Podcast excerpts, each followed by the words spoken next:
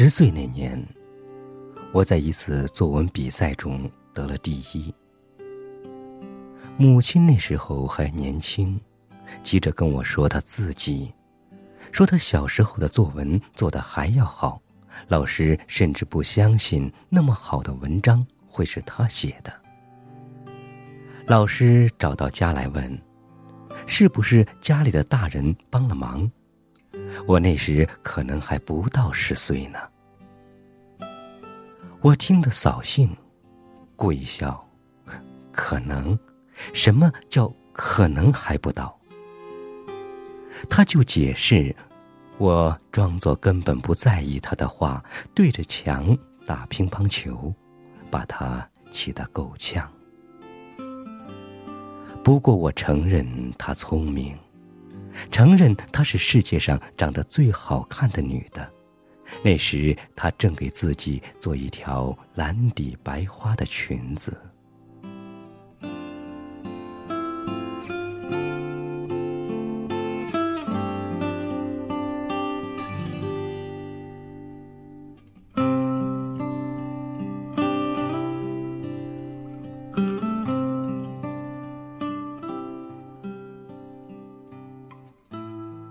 我二十岁时，我的两条腿残废了。除去给人家画彩蛋，我想我还应该再干点别的事。先后改变了几次主意，最后想学写作。母亲那时已不年轻，为了我的腿，她头上开始有了白发。医院已明确表示，我的病目前没法治。母亲的全副心思却还放在给我治病上，到处找大夫打听偏方，花了很多钱。他倒总能找来些稀奇古怪的药，让我吃，让我喝，或是洗、敷、熏、酒。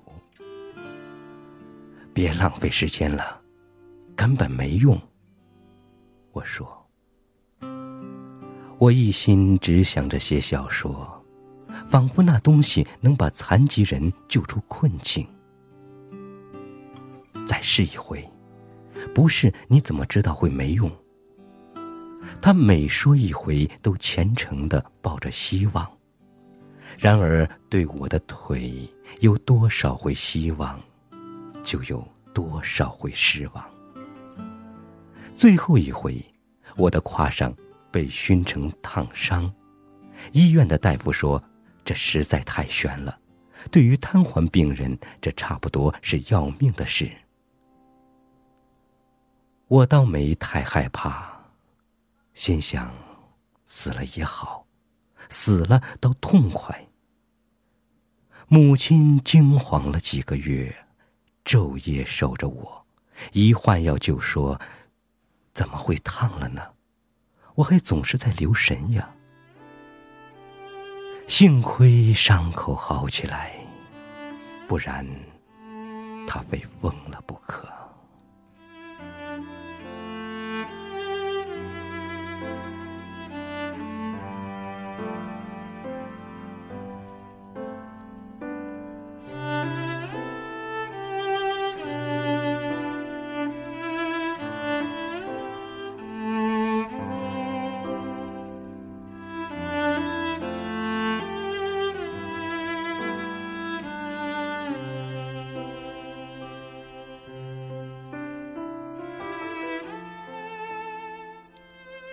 后来他发现我在写小说，他跟我说：“那就好好写吧。”我听出来他对治好我的腿也终于绝望。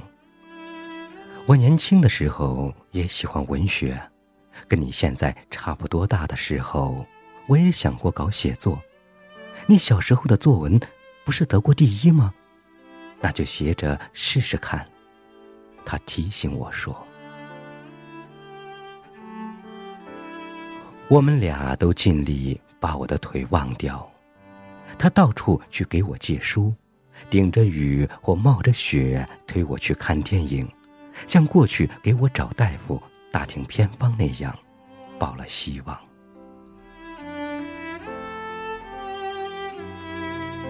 三十岁时，我的第一篇小说发表了，母亲却已不在人世。过了几年，我的另一篇小说也获了奖，母亲已离开我整整七年了。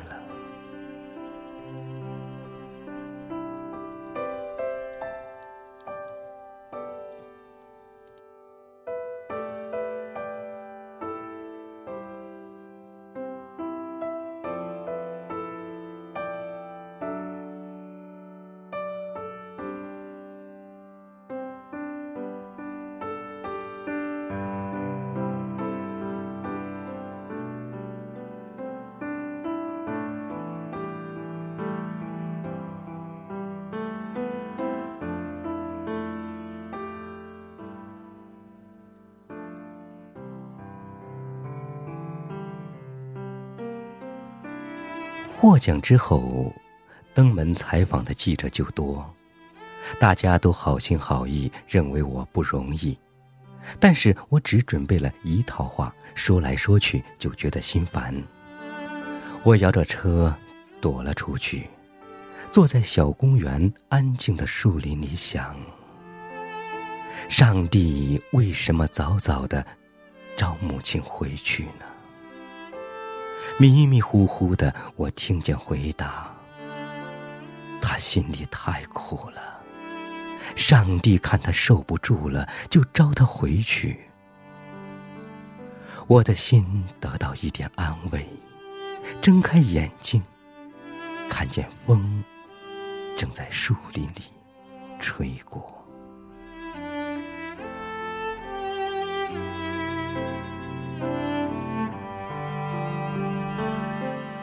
我摇车离开那儿，在街上瞎逛，不想回家。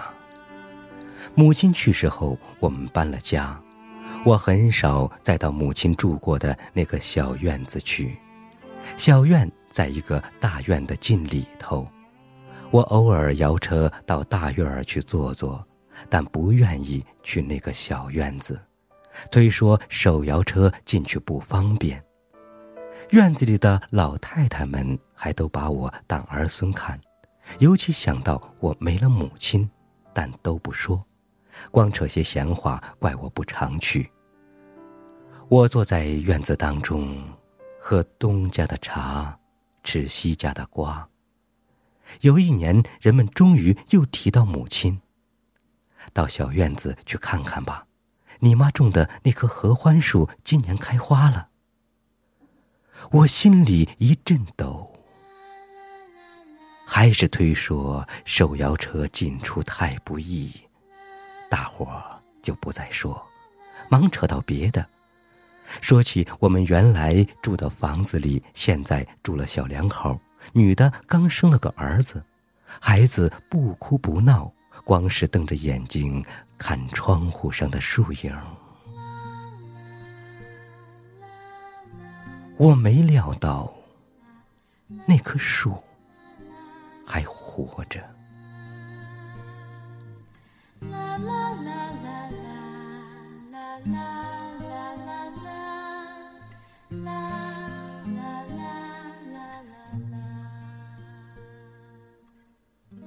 那年，母亲到劳动局去给我找工作，回来时在路边挖了一棵刚出土的绿苗。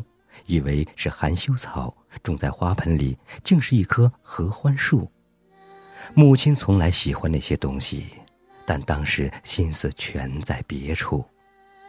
第二年合欢树没有发芽，母亲叹息了一回，还不舍得扔掉，仍然让它留在瓦盆里。第三年，合欢树不但长出了叶子，而且还比较茂盛。母亲高兴了许多天，以为那是个好兆头，常去侍弄它，不敢太大意。又过了一年，他把合欢树移出盆，栽在窗前的地上，有时念叨，不知道这种树几年才开花。再过一年，我们搬了家，悲哀弄得我们都把那棵小树忘记了。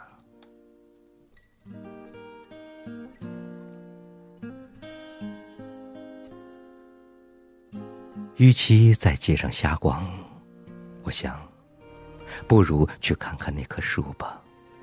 我也想再看看母亲住过的那间房。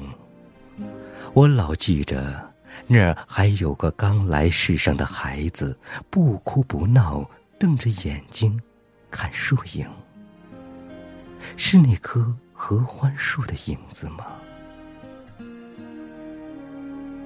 院子里的老太太们还是那么喜欢我，东屋倒茶，西屋点烟，送到我跟前。大伙都知道我获奖的事，也许知道，但不觉得那很重要，还是都问我的腿，问我是否有了正式工作。这回，想摇车进小院儿，真是不能了。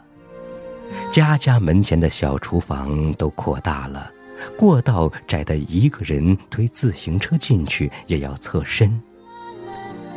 我问起那棵合欢树，大伙说，年年都开花，长得跟房子一样高了。这么说，我再看不见他了。我要是求人背我去看，倒也不是不行。我挺后悔前两年没有自己摇车进去看看。我摇车在街上慢慢走，不想急着回家。人有时候只想独自静静的待一会儿，悲伤也成享受。